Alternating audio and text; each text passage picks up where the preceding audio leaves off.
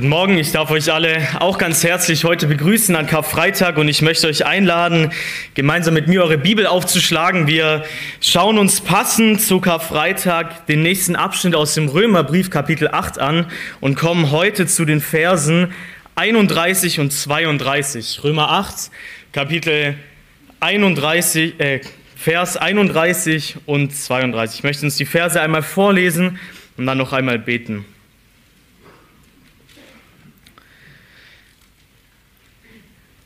Was sollen wir nun hierzu sagen? Wenn Gott für uns ist, wer gegen uns? Er, der doch seinen eigenen Sohn nicht verschont, sondern ihn für uns alle hingegeben hat, wie wird er uns mit ihm nicht auch alles schenken? Ihr dürft gern sitzen bleiben. Jesus, ich möchte dich noch einmal bitten, Herr, dass diese vielleicht auf den ersten Blick schlichten Verse ähm, nochmal dein Evangelium groß machen, dass wir nochmal neu darüber staunen, wie du als unser Retter bist, wie liebevoll unser Vater ist und was du für uns getan hast, Jesus, und dass wir das glauben und nicht zweifeln und weil wir glauben, in Freude dich anbeten, Herr, mit unserem Leben und mit unseren Worten. Bitte schenkt es durch deinen Heiligen Geist. Bitte hab Gnade, dass ich es verständlich und gut erklären kann und danke, dass du hier bei uns bist. Amen. Wenn das Evangelium in der Gemeinde verkündigt wird, wenn Gottes Gnade im Erlösungswerk von Jesus groß gemacht wird, wenn wir über seine Vergebung reden, über die ewige Hoffnung, die wir haben, über die Sicherheit unseres Heils, dann gibt es unterschiedliche Reaktionen auf diese Botschaft. Und ich meine jetzt Reaktionen von Kindern Gottes, von Christen, die grundsätzlich diesen Wahrheiten und dem Evangelium zustimmen. Also nicht eine Reaktion von Menschen, die generell Gott als Schöpfer ablegen, die ablehnen, die generell nicht an die Bibel glauben, sondern Menschen, die das tun, dieses Evangelium hören und dann aber in unterschiedlicher Weise darauf reagieren. Und die zwei Reaktionen, die uns darauf begegnen können, sind erstens Glaube oder Zweifel in Fragestellung. Das muss sich nicht unbedingt direkt in dem Moment im Gottesdienst äußern, wenn die Predigt gehalten wird, wenn das Evangelium verkündigt wird. Das zeigt sich vor allem dann, wenn wir in die Woche in unseren Alltag gehen. Dann wird deutlich, glauben wir diesen Wahrheiten, glauben wir den Verheißungen, die Gott uns in Christus geschenkt hat, oder zweifeln wir daran? Wenn zum Beispiel von Gottes souveränen Gnade, von der Erwählung, von der Heilssicherheit gepredigt wird, dass alle diejenigen, die errettet wurden, auch definitiv im Himmel ankommen werden, dann kann die Reaktion darauf Freude sein. Dankbarkeit, Hoffnung, Anbetung. Die Reaktion kann darauf aber auch sein, hm, ich weiß nicht, ob das wirklich so ist. Ich glaube, ganz ehrlich, das ist falsch. Ich glaube nicht, dass alle, das, was du das Heil nicht verlieren kannst. Wenn zum Beispiel von der Rettung von unserem Status als Kinder Gottes, die wir in Christus adoptiert sind, gepredigt wird, dann können wir in Dankbarkeit darüber staunen oder wir können mit Zweifel reagieren und die Frage stellen, bin ich wirklich genug? Komme ich wirklich an dieses Ziel? Oder vielleicht anders formuliert, wenn Jesus wiederkommt, bin ich dann wirklich dabei? Gilt es wirklich auch mir? Wir können auf das Evangelium mit Glaube oder mit Zweifeln reagieren. Und diese, wenn diese Zweifel vielleicht nicht immer sofort aufkönnen, aufkommen, können es manchmal Lebensumstände sein, die uns letztendlich zu diesen Gedanken, zu diesen Annahmen bringen. Wenn in unserem Leben Schwierigkeiten auf uns zukommen, zweifeln wir vielleicht an Gottes Güte. Wir zweifeln daran, ob Gott es wirklich gut mit uns meint, weil wir uns in diesem Moment nicht als Kinder Gottes fühlen. Wenn Leid in unserem Leben auf uns zukommt, zweifeln wir vielleicht an Gottes liebevollen Plan. Kann ich mir wirklich sicher sein, dass auch diese Situation aus der Sicht Gottes mir zum Guten dienen wird? Wir zweifeln oder wir glauben. Wenn wir selber in unserem Alltag mit unserer eigenen Schuld und Sünde konfrontiert sind, zweifeln wir vielleicht an Gottes vollkommener Vergebung. Wir fragen uns, ob Gottes Geduld an diesem Punkt nicht doch mit uns zu Ende ist, weil wir diese Sünde zum tausendsten gemacht haben. Wir können darauf mit Glauben oder mit Zweifeln reagieren. Und je nachdem, wie wir aufgewachsen sind, je nachdem, wie wir geprägt wurden und unter welcher Lehre wir in der Gemeinde standen, können diese Zweifel entweder geschürt werden oder sehr leicht besiegt werden. Wenn ich in der Gemeinde aufgewachsen bin mit einem moralischen Druck, perfekt sein zu müssen, damit Gott mich liebt, ja, gute Nacht. Wenn du sündigst, rate mal, was du denken wirst. Du wirst zweifeln. Wenn du aber in der Gemeinde aufgewachsen wirst mit der Botschaft, dass es nicht auf deine Werke ankommt, sondern allein auf das, was Christus getan hat, dann hast du ein Schwert, eine Waffe bekommen, um diese Zweifeln zu besiegen. Und deswegen predigen und verkünden wir des Evangeliums das Evangelium. Denn warum ist es so entscheidend, dass Zweifel an Gottes Zusagen überwunden werden sollen? Als Kind Gottes zu zweifeln ist kein Zustand, in dem wir lange bleiben sollten. Das ist Gift. Gift für unser Leben und Gift für unseren Glauben. Und wenn du Zweifel erlebt hast, dann, dann hast du das erfahren. Was fehlt nämlich, wenn Zweifel da sind? Freude, Anbetung, Frieden, Verehrung Gottes. Das fehlt, wenn wir zweifeln. Wo es Zweifel gibt an Gottes Verheißung, gibt es keine Anbetung. Wo kein Glaube vorhanden ist, fehlt die Kraft und die Freude, Gottesdienst zu leben. Du wirst Gott nicht für etwas preisen und ihm danken, wenn du ihm nicht glaubst, dass es so ist. Das machen Zweifel. Wo es Zweifel gibt, gibt es keine Anbetung. Und deswegen ist es so entscheidend, dass Gottes Wahrheit und das Evangelium immer, immer wieder neu hochgehalten wird. Hier am Sonntag, aber täglich in unserem Gebrauch der Schrift im Alltag, in der Familie als Kinder Gottes. Schlag mit mir einmal Römer Kapitel 4, Vers 19 bis 21 auf. Römer Kapitel 4, Vers 19 bis 21. Dort wird diese Aussage, die ich gerade getätigt habe, unterstrichen. Es geht um Abraham und dann heißt es in Vers 19, und nicht schwach im Glauben sah er seinen eigenen, schon erstorbenen Leib an, da er fast 100 Jahre alt war, und das Absterben des Mutterleibes der Sarah, und zweifelte nicht an der Verheißung Gottes durch Glauben, sondern wurde gestärkt im Glauben, Gott die Ehre gebend und war der vollen Gewissheit, dass er, was er verheißen hatte, auch zu tun vermag.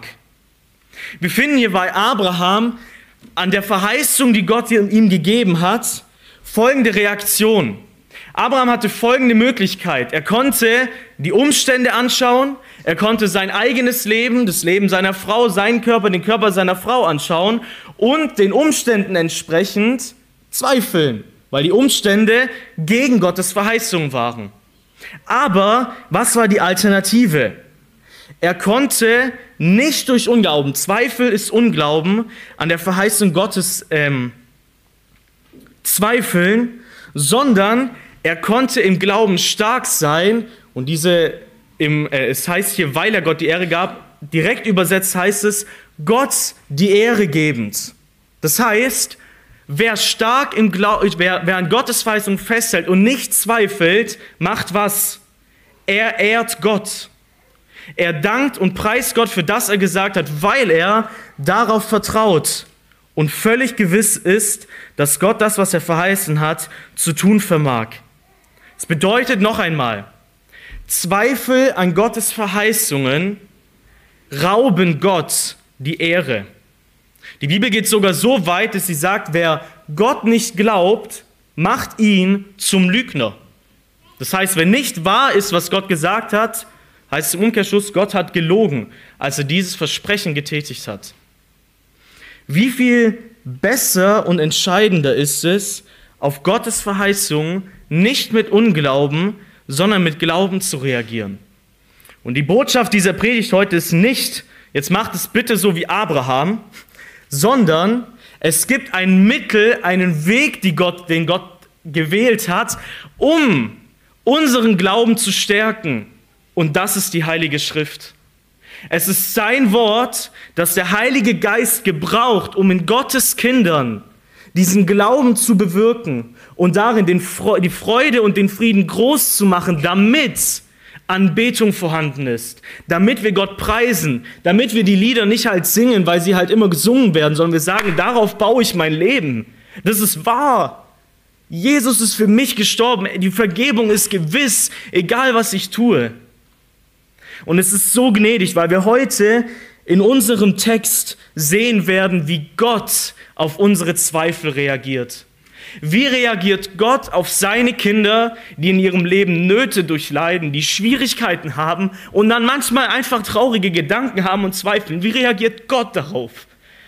Gott verurteilt es nicht, sondern Gott spricht Worte der Hoffnung und des Trostes. Und das hat er bei Abraham auch getan. Immer und immer wieder. Abraham war nicht der Glaubensheld, der sein ganzes Leben lang nicht gezweifelt hat, sondern wer darauf angewiesen, dass Gott immer wieder ihn an sein Versprechen und seine Verheißungen erinnert und in ihm darin den Glauben bewirkt, dass Gott sicher das umsetzen kann, was er versprochen hat. Und das ist, der, das ist das Anliegen unseres Textes heute in Römer 8. Paulus macht Folgendes. Gott macht durch Paulus hier Folgendes. Eigentlich sollte alles, was bis hierher gesagt wurde, reichen, um nicht mehr zu zweifeln. Eigentlich sollte alles, was von Vers 18 bis 30 und spätestens eigentlich Vers 28 bis 30 gesagt wird, dass Gott einen ewigen Plan hat, den er umsetzt. Diejenigen, die er erkannt hat, die hat er berufen, gerechtfertigt und er wird sie auch verherrlichen. Eigentlich wurde alles so klipp und klar und deutlich gesagt, was Gottes Gnade groß macht und unsere Sicherheit in ihm. Aber Gott dreht nochmal eine Runde. Gott fängt nochmal ab Vers 31 an mit sieben Fragen, das Evangelium und sein Versprechen in Christus groß zu machen. Ich möchte euch einmal auf die Fragen hinweisen. Wir haben in Vers 31, was sollen wir nun hierzu sagen, wenn Gott für uns ist, wer gegen uns? Am Ende von Vers 32, wie wird er uns mit ihm nicht auch alles schenken? Wer wird gegen Gottes Auserwählte Anklage erheben? Die nächste Frage, wer wird verdammen?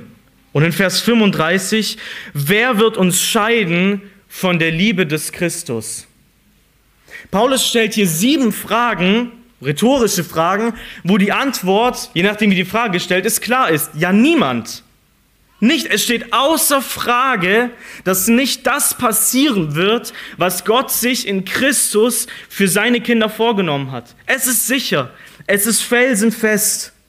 Und innerhalb dieser sieben Fragen kommt er auf vier Anfeindungen sozusagen zu sprechen. Er stellt vier innerhalb dieser sieben Fragen folgende personenbezogene Sachen. Er fragt, wer sollte gegen uns sein in Vers 31? Er fragt in Vers 33, wer wird Anklage erheben? Wer wird verdammen? Wer wird uns scheiden von der Liebe des Christus? Er stellt die Frage, wer in der Schöpfung kann jetzt etwas daran ändern, wenn Gott sich in Christus dieses großartige, diese großartige Gnade vorgenommen hat. Und die erste Frage oder dieser erste Teil der Frage, wenn Gott für uns ist, wer, Entschuldigung, ich muss, ich muss einmal kurz eine, okay, ähm, diese erste Frage, wenn Gott für uns ist, wer kann gegen uns sein, legt eigentlich damit schon die Zusammenfassung des Evangeliums. Diese Aussage, Gott ist für uns. Wenn das so ist, wenn Gott für uns ist, dann erübrigt sich eigentlich der komplette andere Rest. Das Gegenteil von Gott ist für uns wäre, Gott ist gegen uns. Wenn Gott gegen uns ist, ja, dann ist auch egal, wer für uns ist, weil der entscheidende Faktor ist Gott. Aber wenn Gott für uns ist, Wer will da dagegen aufstehen und etwas machen? Wir werden anschauen, was dieses für uns bedeuten wird. Und weil Gott für uns ist, daran hängen all die anderen Sachen. Wird er und niemand anders uns anklagen? Weil Gott für uns ist, wird er und kann niemand anders uns verdammen? Und weil Gott für uns ist, wird er nicht zulassen, dass uns irgendetwas von seiner Liebe scheiden wird. Warum erwähnt Paulus all diese Sachen hier nochmal am Ende? Eigentlich Das sind ja letztendlich quasi die Begriffe vom Evangelium. Es geht hier darum, Gott ist für uns, er hat seinen Sohn nicht verschont. Es geht um Anklage, Rechtfertigung, Verdammnis. Acht Kapitel lang ausführlichst beschrieben. Ausführlichst. Er hätte sich hier theoretisch in Vers 30 einen Punkt machen können und sagen können, ja, es ist ja eigentlich alles gesagt. Ich hoffe, die haben es jetzt verstanden.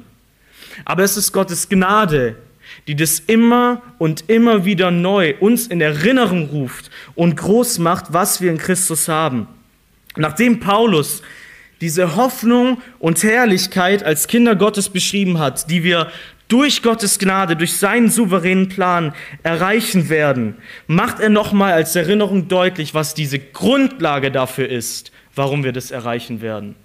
Er macht nämlich deutlich und sagt, die Grundlage, warum wir dort als Kinder Gottes hinkommen, ist nicht, weil wir es uns erarbeitet haben. Ist nicht, weil wir selber in uns etwas haben, das es verdient hat, sondern es ist allein etwas, wofür Gott sich für uns, für seine Kinder entschieden hat. Deswegen können wir uns als Sünder, als Kinder, als begnadigte Sünder sicher sein, die Herrlichkeit definitiv zu erreichen. Gottes Antwort auf Zweifel, die eventuell aufkommen können, die Paulus hier einleitet mit, was sollen wir nun hierzu sagen? Letztendlich, wie reagieren wir darauf? Wie sollen wir darauf reagieren? Was sollen wir darüber denken? Was sollen wir darüber fühlen? Was sollen wir diesbezüglich jetzt glauben? Er möchte damit eins deutlich machen, was nicht geschehen muss, ist nicht zweifeln. Und er macht es, indem er nochmal unseren Blick auf das richtet, was Gott am Kreuz auf Golgatha an Karfreitag, den wir heute feiern, getan hat. Im Zentrum seiner Argumentation steht dieser Vers 32. Er unterstreicht diese Aussage, wenn Gott für uns ist, wer gegen uns, mit was?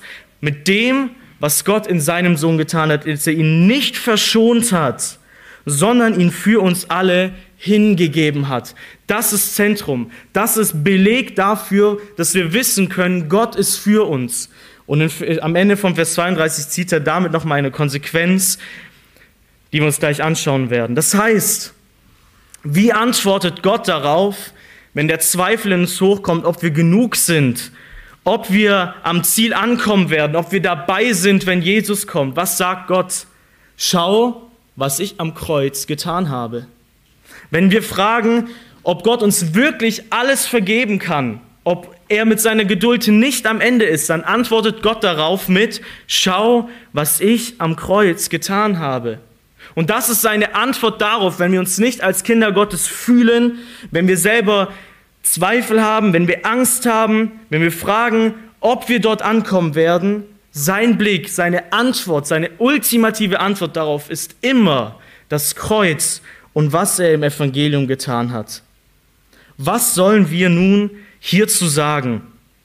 Über dieses hierzu, das heißt über das alles, was er davor gesagt hat, über unsere Adoption als Familie in die Familie Gottes, unser Erbe, Rechtfertigung die Herrlichkeit. Was sollen wir dazu sagen? Danke.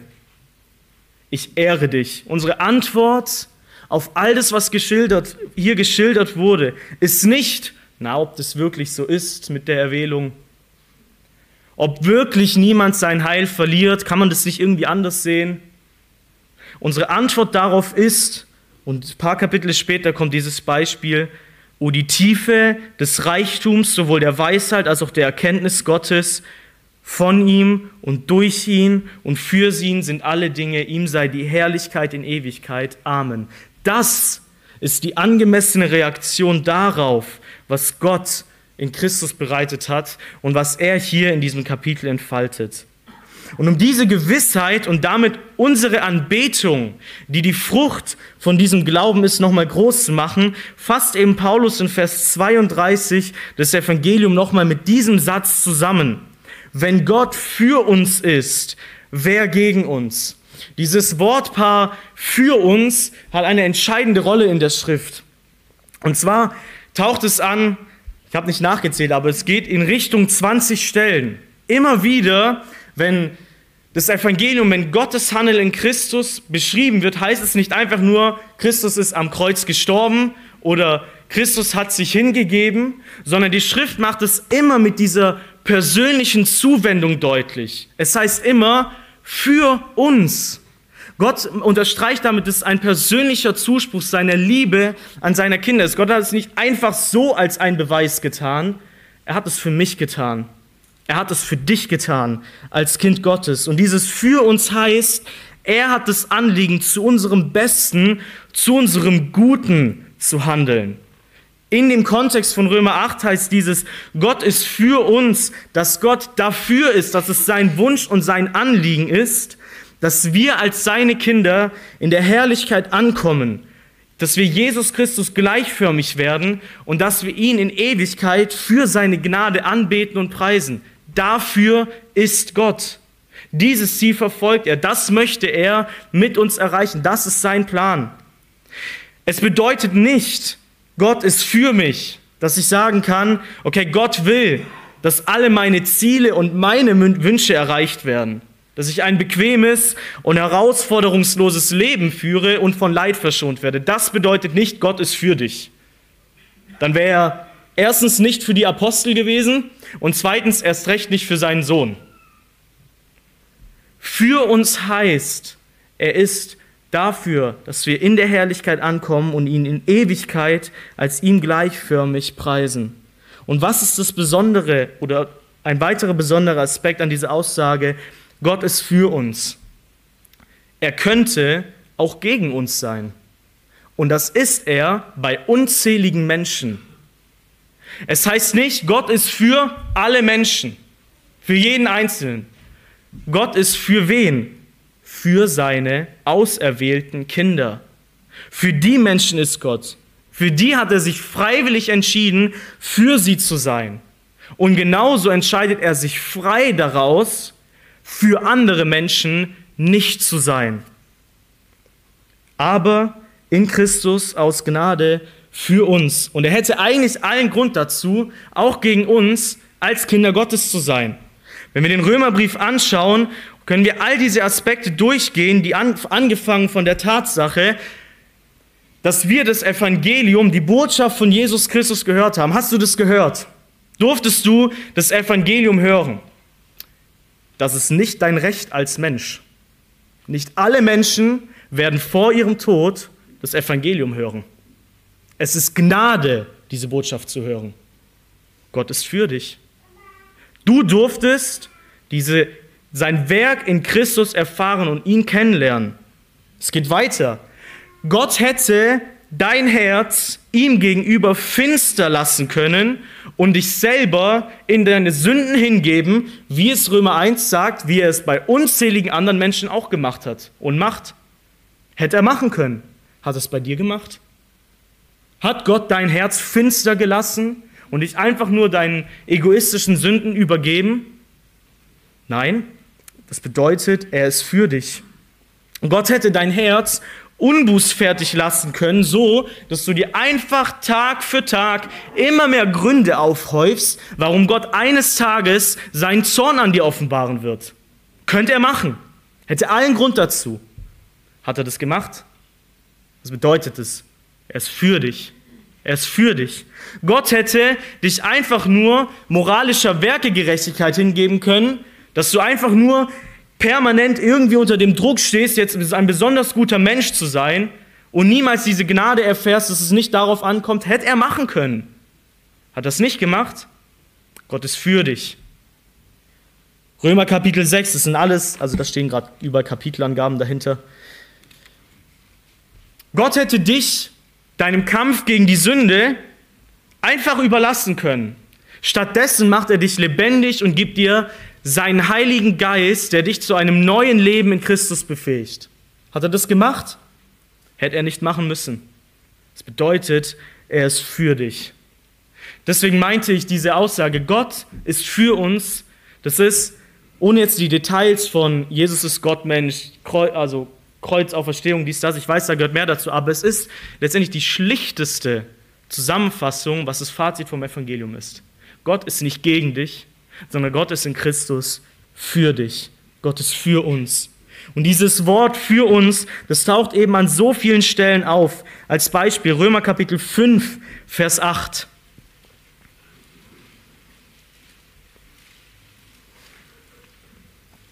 Römer Kapitel 5, Vers 8. Gott aber erweist seine Liebe zu uns darin, dass Christus, da wir noch Sünder waren, gestorben ist. Was heißt es? Für uns gestorben ist. Gott hatte ganz konkret Menschen im Blick, als Jesus gestorben ist. Er ist für uns gestorben. Oder wir haben es in unserem Abschnitt in Römer Kapitel 8 gesehen, in Vers 26. Was macht der Heilige Geist? Was ist seine Aufgabe, wenn Christus ihn uns sendet? Ich lese ab der zweiten Hälfte, aber der Geist selbst verwendet sich für uns in unaussprechlichen Seufzern. Wir haben es gelesen in Vers 31, Gott ist für uns Vers 32, er hat nicht einfach nur seinen Sohn hingegeben, sondern Vers 32 sagt, sondern ihn für uns alle hingegeben. Genauso in Vers 34, was macht Jesus Christus? Ja, er verwendet sich zu Rechten Gottes, aber für wen? Es heißt, Christus ist es, der, der gestorben, ja noch mehr, der auferweckt worden, der auch zu Rechten Gottes ist, der sich auch für uns verwendet. Das ist das Evangelium. Gott macht etwas, was wir nicht verdient haben, trotzdem für dich, für mich. Gott handelt in seiner Gnade. Und wir könnten unzähligen weiteren Stellen nachgehen, wo dieses für uns, für uns immer wieder groß gemacht wird. Und es geht Gott nicht darum, dass er darin zeigen wird, wie wertvoll du als Mensch bist und dass Jesu Tod keinen Sinn hätte, wenn er dich damit nicht im Blick hätte. Darum geht es nicht. Aber es unterstreicht seine Gnade und seine Liebe, wenn er sagt, ich habe es ganz konkret für dich getan. Ich habe es ganz konkret für dich getan. Jesus selber hat diese Botschaft unterstrichen nicht, dass das andere nicht auch Jesus entspringt, aber er hat selber, diese, als er auf der Erde war, diese Worte gewählt in Lukas Kapitel 22, Vers 20. Lukas Kapitel 22, Vers 20.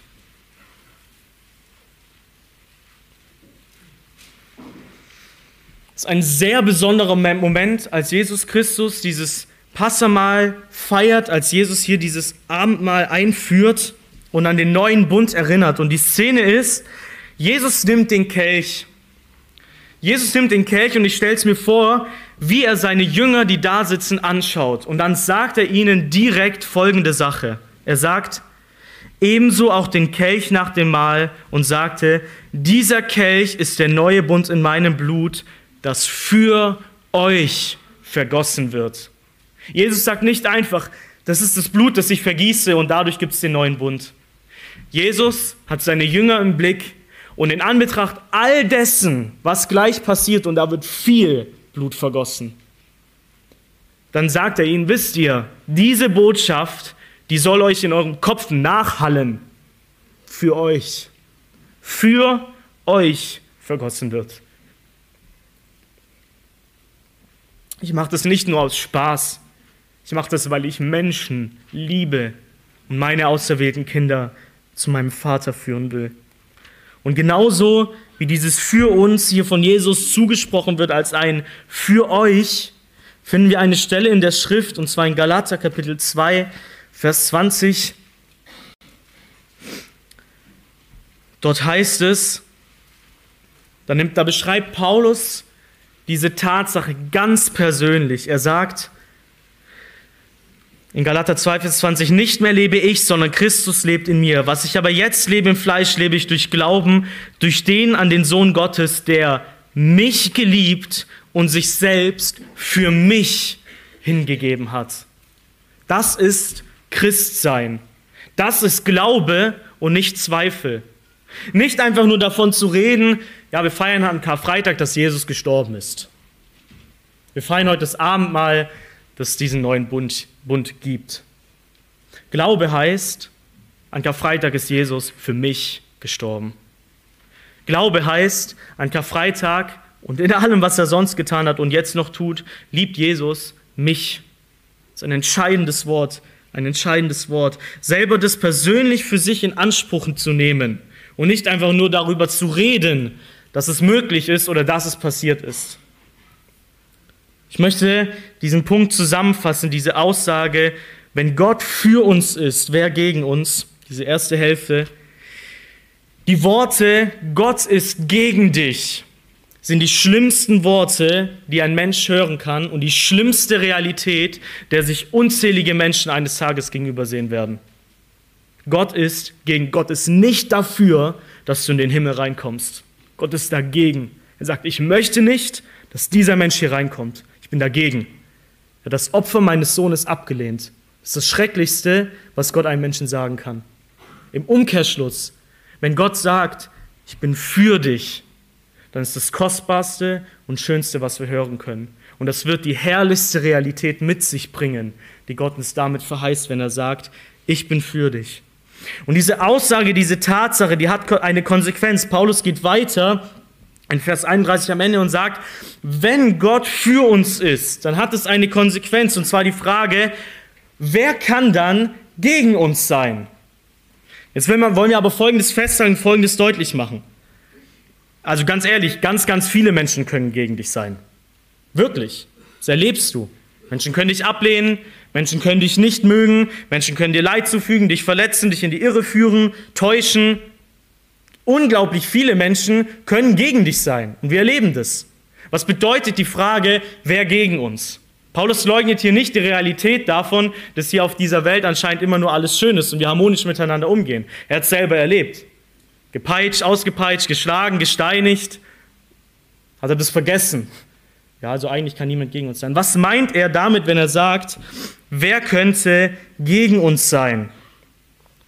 Ich will es folgendermaßen deutlich machen. Paulus will hier sagen, wer kann erfolgreich gegen uns sein? Wer kann siegreich gegen uns sein in diesem Sinne, dass irgendjemand, ob ein Mensch, der Teufel, Dämonen oder sonst etwas, uns davon abbringen könnte, diese Herrlichkeit bei Gott zu erreichen, wenn Gott für uns ist. Darum geht es.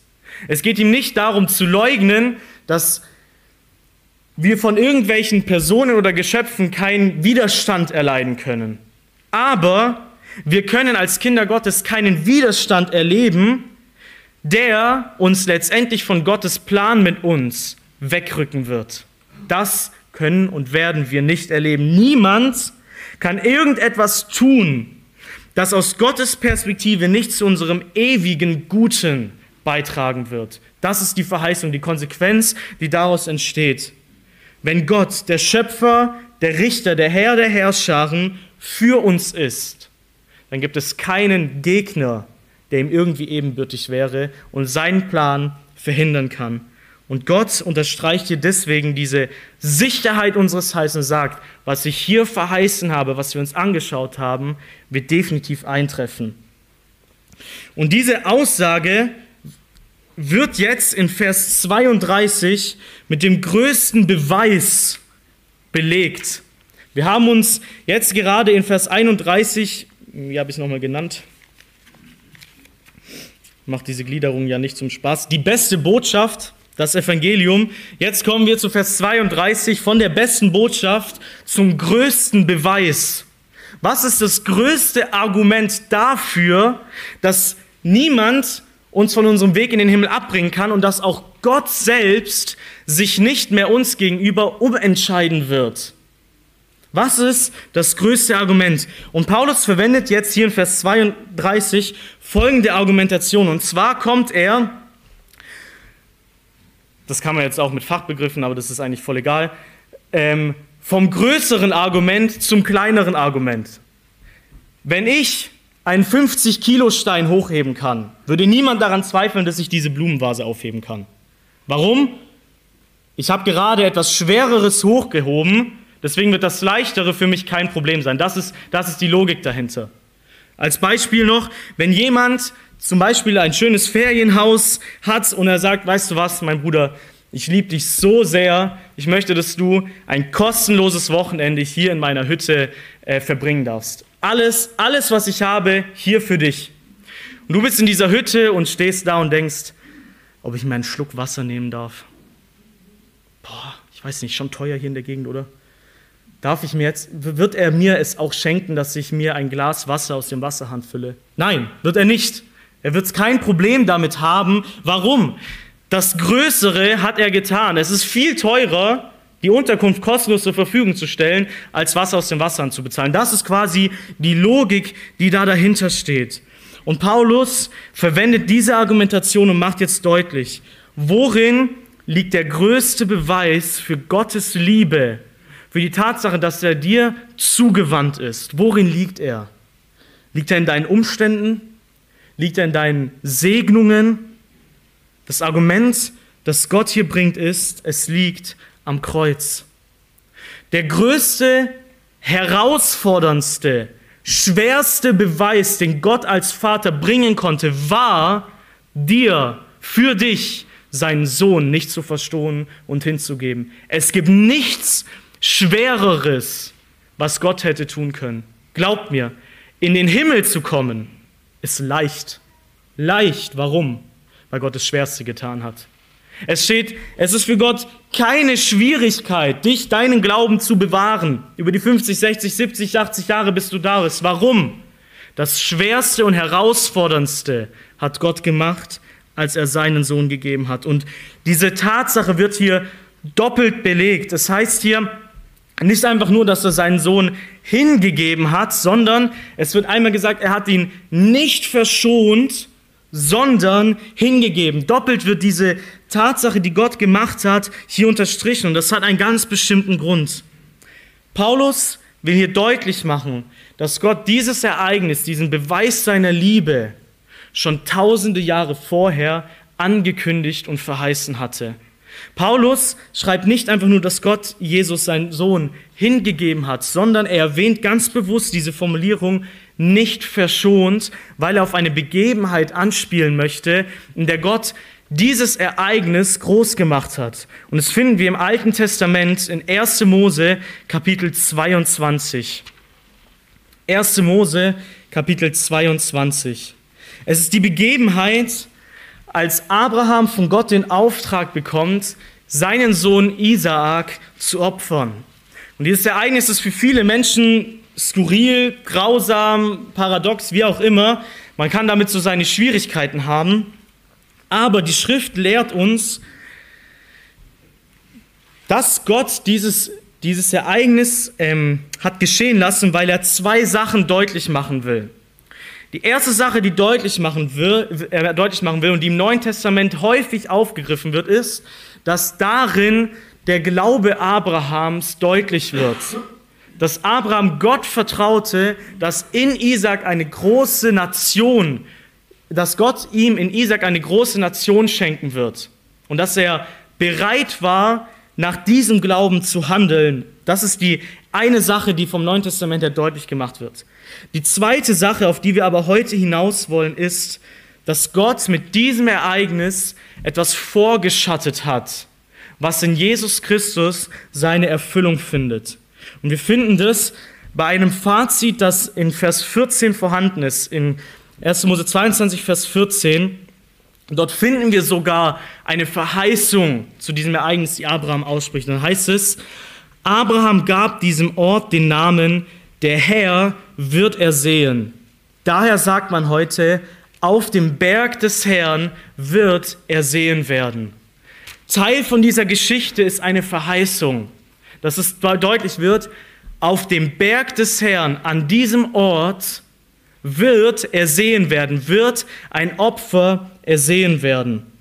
Was wird hier in diesem Kapitel deutlich, was wir hier, was in Römer Kapitel 8, Vers 32 aufgegriffen wird? Ich möchte auszugsweise diesen Text durchgehen. In Vers 2 heißt es, dass Gott Folgendes sagte, und er sprach, nimm deinen Sohn, deinen einzigen, den du lieb hast, den Isaac, und zieh hin in das Land Moria und opfere ihn dort als Brandopfer auf einem der Berge, den ich dir sagen werde.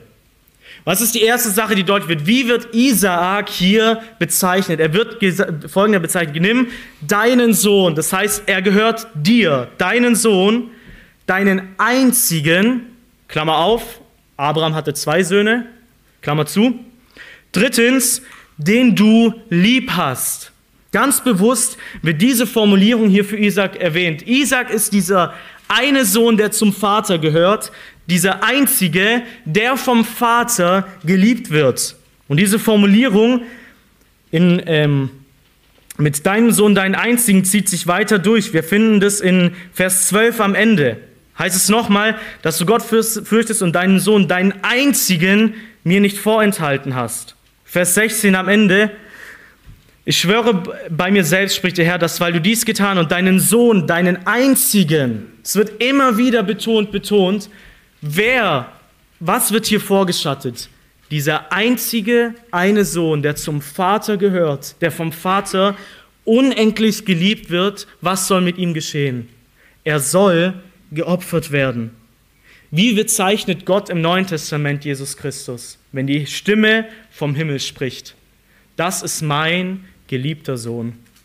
Immer wieder greift Gott diese Formulierung auf und sagt, wisst ihr, wen ich liebe? Wer der Höhepunkt, wer meine äußerste Liebe bekommt, es ist mein Sohn. Und Römer 8, 32 sagt, dass er seinen eigenen Sohn, wem gehörte er? Nicht uns, nicht uns. Er gehörte allein dem Vater und er hat ihn unendlich von Ewigkeit her geliebt. Was sollte Abraham mit seinem Sohn machen? Es heißt, er sollte hinziehen in das Land Moria und ihn dort an einer von Gott auserwählten Stelle opfern. Diese, dieses Land Moria, diese Gegend, wird ein weiteres Mal in der Schrift erwähnt. Und wisst ihr, was das für ein Ort ist? Das ist der Ort, an dem der Tempel gebaut wurde. In 2. Chronik 3, Vers 1 lesen wir, dass Salomo an diesem Ort den Tempel errichten ließ, an dem Gott symbolisch die Opfer eingeführt hatte. Wir gehen weiter. Wer wurde an diesem Ort 2000 Jahre nach diesem Ereignis gekreuzigt? Jesus. Gott schickt Abraham und macht hier eine Verheißung und er schickt ihn vorschattend an diesen Ort, an dem eines Tages Gott selbst tun wird, was er niemals in der Umsetzung von Abraham fordern würde. Er schickt Abraham dorthin, sie machen sich auf den Weg und dann heißt es in Vers 6, und, nahm, und Abraham, in Vers 5 wird, Entschuldigung, nochmal in Vers 5 wird übrigens nochmal der Glaube deutlich. Abraham sagt zu seinen Knechten, dass er mit Isaac losziehen und, mit, und beide wieder zurückkommen werden. Er sagt, ich und der Junge wollen dorthin gehen und anbeten und zu euch zurückkommen. Abraham wusste, wenn Isaac stirbt, wird er sofort wieder aus den Toten auferstehen, weil aus ihm wird die große Nation entstehen. Der war sich sicher. Und wenn er nicht stirbt, Gott wird sich ein Lamm ersehen. Abraham machte deutlich, dass beide wieder zurückkommen werden. Dann machen sie sich auf den Weg und in Vers 6 heißt es, und Abraham nahm das Holz des Brandopfers und legte es auf Isaak, seinen Sohn. Wer trug das Holz auf dem Weg zu der Stelle, wo er geopfert werden sollte? Der Sohn. Nicht Abraham als Vater trug das Holz. Was hat Jesus getan? Er, in Johannes 19 heißt es, dass er sein Kreuz, das Holz tragend, zu diesem Ort ging, an dem er geopfert werden sollte. In Vers 8 kommt die Frage auf, wo ist das Schaf? Wo ist das Lamm, das geopfert werden soll. Und Abraham spricht in Vers 8, Gott wird sich ersehen, das Schaf zum Brandopfer mein Sohn. Wie geht es weiter? In Vers 9 heißt es, dass Abraham seinen Sohn festband. Was wurde mit Jesus gemacht? Jesus wurde gebunden von der einen Person zur nächsten geführt, auf dem Weg, selbst das Opfer zu werden. Als Abraham bereit ist, Gottes Forderungen nachzugehen, kommt diese Stimme vom Himmel und es ist auch wieder, wer hat das gesprochen? Es heißt in Vers 11, dass der Engel des Herrn, wir wissen, das ist Jesus, zu Abraham sprach und ihm sagt, mach es nicht, mach es nicht, es soll nicht zur Umsetzung kommen. Niemals würde Gott das in der Umsetzung fordern. An anderen Stellen heißt es, dass Gott Menschenopfer verurteilt und er hat ganze Nationen dafür gerichtet, dass sie es praktiziert haben. Aber was macht Gott hier deutlich? Gott macht hier deutlich, dass der eine Sohn, der einzige, der vom Vater geliebt wird, sein Holz trägt, gebunden wird und an derselben Stelle, als Vorbild hingegeben werden soll dafür, dass Gott selbst es 2000 Jahre später macht. Und da finden wir Umsetzung davon. 2000 Jahre später hängt Jesus am Kreuz. Und wisst ihr, wer das Messer zückt? Gott. 2000 Jahre später macht Gott, was sein Mensch nicht tun sollte, er aber aus Liebe getan hat. Gott selbst nahm das Feuer und das, und das Messer und brachte seinen Sohn zu Tode, weil er hier ein Opfer ersehen hat, das für dich deine Schuld wegnimmt. Gott hat es getan. Ich denke, eine folgende Anmerkung wäre hilfreich. Auch wenn hier Isaac als Knabe bezeichnet wird, kann man davon ausgehen, dass er um die 20 Jahre alt gewesen sein könnte. Und vor allem, was noch entscheidender ist, am Kreuz starb kein dreijähriger Junge, der keine Ahnung hatte, was hier passiert. Am Kreuz starb ein 33-jähriger Mann, der voll zurechnungsfähig war und auf dem Weg dorthin zu jeder Zeit Legionen von Engeln herbeirufen hätte können, hat er gesagt, als sie im Garten Gethsemane waren, hat er gesagt, meint ihr nicht, wenn ich jetzt auch nur einen Mucks machen würde, dass mein Vater mich hier rausholen könnte?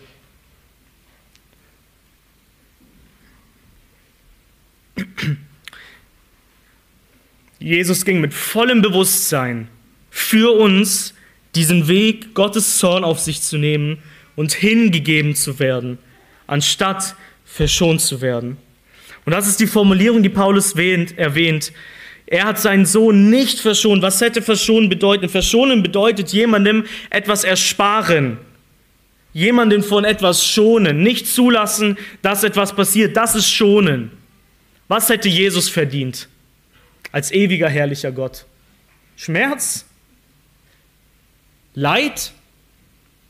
Jesus hat Ruhm, Ehre, Anbetung, Freude, Annahme, Herrlichkeit, Herzlichkeit hat er verdient und in Ewigkeit von seinem Vater bekommen. Was meint ihr? Es ist immer schwierig bei diesen Übertragungen, ähm, wie es Gottes Herz zerrissen haben muss, dass er jetzt bereit war, seinen Sohn, den er von Ewigkeit geschont hat, weil es so wertvoll ist,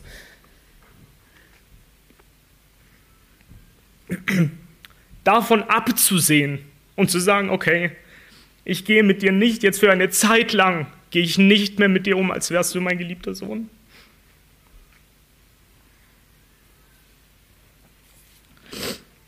Für eine Zeit lang gebe ich dich hin. Ich überliefere dich. Ich liefere dich Menschen aus, die dich bespucken, die dich schlagen, die dich töten, die dich kreuzigen. Und in der geistlichen Welt, ich liefere dich meinem Zorn aus, den jeder verdient hat, aber nicht du.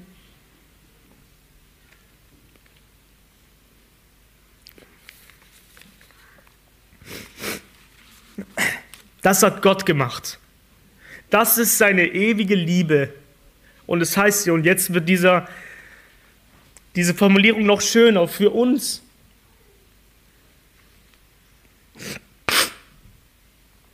In allem, was passiert, mit Jesus passiert ist, finden wir ganz, ganz viele Menschen, die etwas mit Jesus machen. Das heißt, dass Judas ihn überliefert hat. Das heißt, dass Pilatus ihn übergeben hat.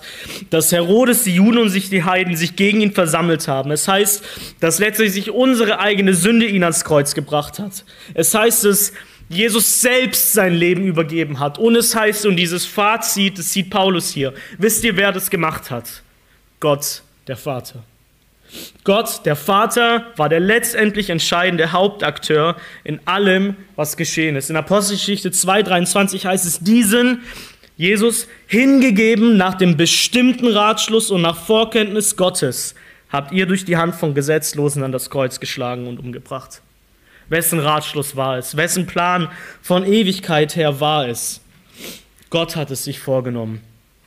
Ich füge an, in Absprache mit seinem Sohn, Niemand hätte Jesus binden können, wenn er es nicht wollte. Niemals wäre Jesus Mensch geworden, wenn es nicht sein Wunsch war, das sagt, Vater, ich will, dass die, die du mir gegeben hast, bei mir sind, damit sie meine Herrlichkeit anschauen. Die sollen sehen, wie ehrlich ich bin. Ein Theologe, er heißt mit Vornamen John, ihr dürft jetzt raten, wer von den beiden. Danke. Ähm, hat Folgendes deutlich gemacht, diesen, diesen, diesen entscheidenden Punkt, warum Paulus hier vom Größeren zum Geringeren argumentiert. Er stellt die Frage, was ist das größte Hindernis zwischen deiner und meiner Erlösung? Was ist diese unüberwindbare Trennung, diese Wand, dass die uns daran hindert, erlöst zu werden? Und er stellt folgende Frage. Ist es die Größe unserer Sünde? Ist es die Größe unserer Sünde, die uns so trennt, dass es keine Chance gibt, zu Gott zu kommen? Ist es das? Er stellt einen zweiten Vorschlag. Er sagt, ist es, ist es Gottes gerechter Zorn, dass Gott Ungerechtigkeit bestrafen muss? Und nennt die dritte Option, die denke ich Römer 8, 32 ähm, bestätigt. Er sagt, wisst ihr, was das größte Hindernis war zwischen deiner und meiner Erlösung? Es war die Liebe Gottes zu seinem Sohn. Es war die Liebe, die unendliche Wertschätzung, Zuneigung und Bewunderung des Vaters zu seinem Sohn, weil Jesus das Kostbarste ist. Und Gott, der Vater, dieses Kostbare schützt, genießt und liebt. Das war das größte Hindernis. Weil die Größe deiner Schuld kann vergeben werden. Gott kann vergeben. Gottes Zorn kann getilgt werden. Absolut. Aber wie? Indem Gott für eine Zeit lang von dieser Liebe zum Sohn absieht. Indem Gott für eine Zeit lang als Mensch, er hat ihn auch, also, indem Gott für eine Zeit lang mit Jesus nicht so umgeht, als sei er sein geliebter Sohn. Das war das höchste Hindernis. Aber wisst ihr, wer es überwunden hat? Gott der Vater. Gott der Vater hat sich frei dazu entschieden, dieses Hindernis zu überwinden. Und jetzt ist die Frage, ganz ehrlich, wird er uns mit ihm nicht auch alles schenken?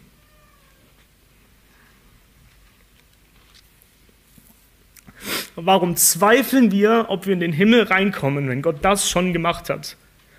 Das schwerste, herausforderndste hat Gott überwunden in Jesus, als er seinen Sohn nicht verschont, sondern hingegeben hat. Und das ist der Übergang, den Paulus macht. Er sagt, wenn Gott seinen eigenen Sohn nicht verschont, sondern ihn für uns alle hingegeben hat, wie wird er uns mit ihm nicht auch alles schenken? Wird Gott uns nicht alles geben, was wir brauchen? Alles schenken, die Herrlichkeit, die ewige Gemeinschaft mit ihm, Jesus gleichförmig zu werden, ihn in Ewigkeit anzubeten und bewahrt zu werden, bis wir dort sind. Meine Güte, das wird er doch auf jeden Fall machen. Jesu Blut ist zu kostbar, als dass er einen Tropfen umsonst vergossen hat. Zu kostbar. Als Jesus sein Blut vergossen hat, hat er die Erlösung nicht nur ermöglicht, sondern vollbracht. Er hat nicht gesagt, Vater, es ist jetzt möglich. Er hat es vollbracht, das heißt fertig. Das war schon da sicher, dass ich heute zum Glauben komme und eines Tages im Himmel landen werde. Es ist vollbracht. 1. Petrus 1, Vers 19 sagt, dass wir nicht mit Gold oder Silber erkauft wurden, sondern mit dem kostbaren Blut Christi als eines Lammes, ohne Flecken und Fehl. Sein Blut ist kostbar und Gott wird mit jedem einzelnen seiner Auserwählten genau das erreichen, wofür Jesus gestorben ist. Das ist sicher. Und das ist das Argument, das Paulus hier unterstreicht. Gott hat seinen Sohn hingegeben. Wie wird er uns mit ihm nicht auch alles schenken. Und das ist auch wieder entscheidend. Gott schenkt es dir nicht, weil du so wertvoll bist oder weil der Himmel ohne dich ein so trauriger leerer Ort wäre. Es heißt ihr mit ihm alles schenken. Der einzige Grund, warum Gott dich da reinlässt und sagt, hey, ich bin für dich, ist, weil er für seinen Sohn ist. Weil er sagt, Jesus, ich will, dass du deine Braut hast. Ich will, dass du von Menschen, die in dein Ebenbild verwandelt werden, angebetet wirst für deine Gnade. Dafür bin ich. Und weil wir im Glauben mit Jesus verbunden sind, kriegen wir mit ihm all das geschenkt. In Jesus, nur in ihm gibt es alle Verheißungen Gottes, nicht ohne ihn.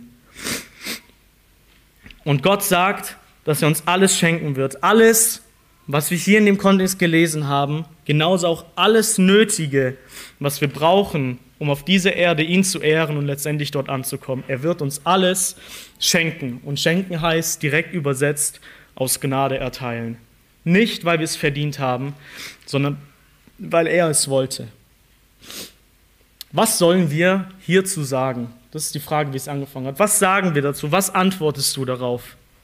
Wie reagierst du auf dieses Evangelium Gottes? Was, was passiert mit deinem Herzen?